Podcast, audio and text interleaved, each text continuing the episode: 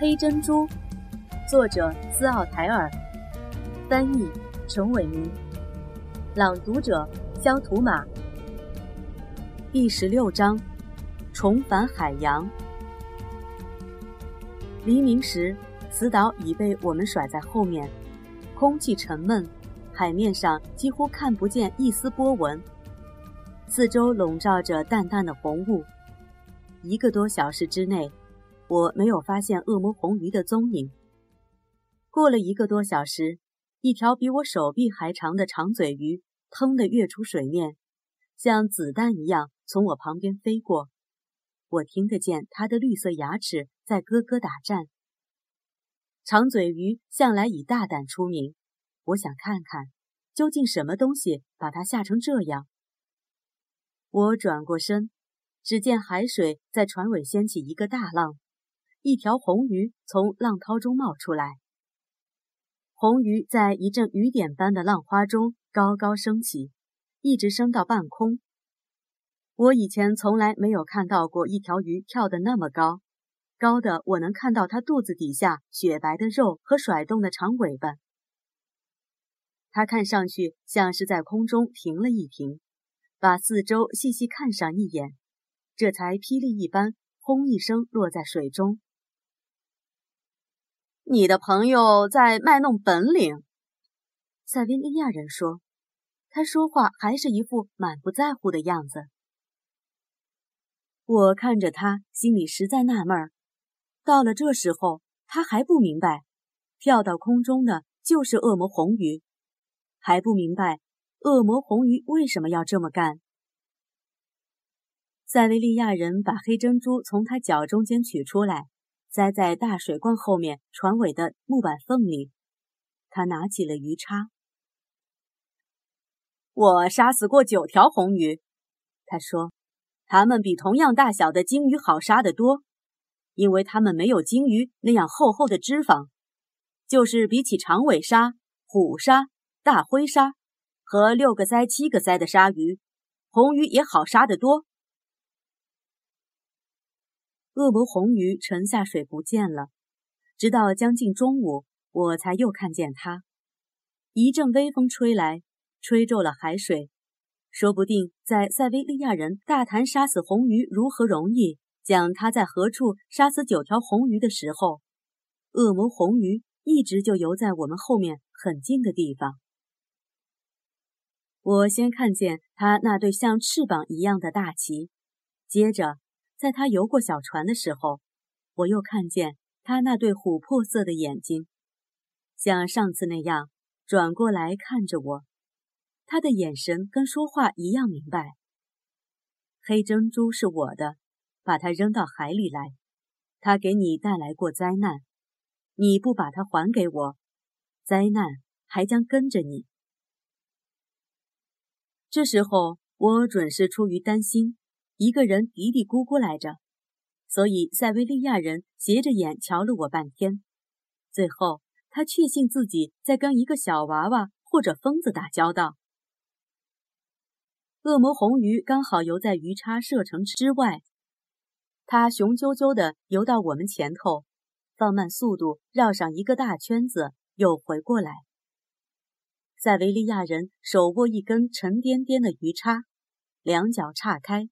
一条腿顶着舵柄，他在等恶魔红鱼游过来。黑珍珠放在我够不到的地方，要拿到它，就得从船这一头爬到那一头。我的一举一动都在塞维利亚人眼里，所以我决定等到红鱼游近些，塞维利亚人的注意力集中到红鱼身上去的时候再说。塞维利亚人又一次看着我。有些事情我刚明白过来，他的口气十分温和，就好像在哄小孩或者失去亲人的人。你从圣母那里偷走了黑珍珠，因为他没能保护你父亲的船队。你走了一整夜，赶到发现黑珍珠的礁湖来，那是你想把黑珍珠还给恶魔红鱼，是这样吗？我没有回答他。好吧，让我来讲点东西给你听听。这都是些你不知道的事情，而且除了加斯坡·路易斯，谁也不知道。他望着恶魔红鱼，沉默了一阵子。要不是为了一件小事，说不定此时此刻就在这同一天底下，你父亲的船队也许正在海上航行，或者太平无事停泊在拉巴兹港口。你父亲也许正坐在自家的院子里，吃着烤小猪，喝着美酒呢。我心里一腔怒火。尽管我坐着一动不动，也一声不响，塞维利亚人还是从我脸上看出来了。别激动，他说：“我不过是想告诉你，为什么船队会在马勒多纳多夹角出事。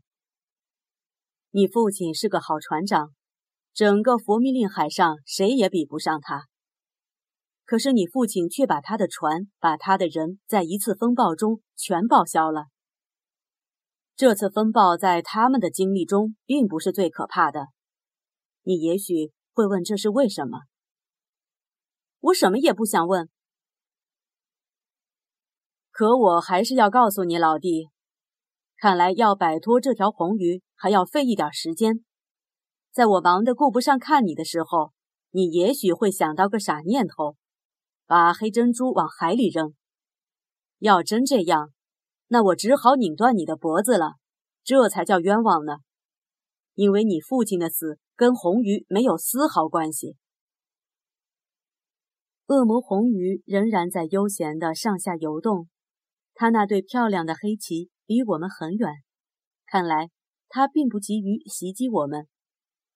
塞维利亚人把鱼叉绳的尾部系在船上。然后把其余的绳子整整齐齐盘成绳圈，放在脚边。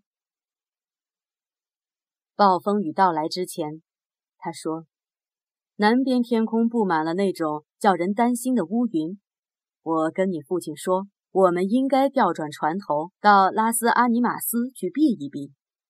他却笑我说，现在是顺风，可以送我们赶在风暴之前回到港里。”这是一个极错误的决定。他所以做出这个决定，是因为他把黑珍珠当作礼物献给了圣母。固然，他没有把黑珍珠挂在嘴上。是的，他确实一次也没提到过。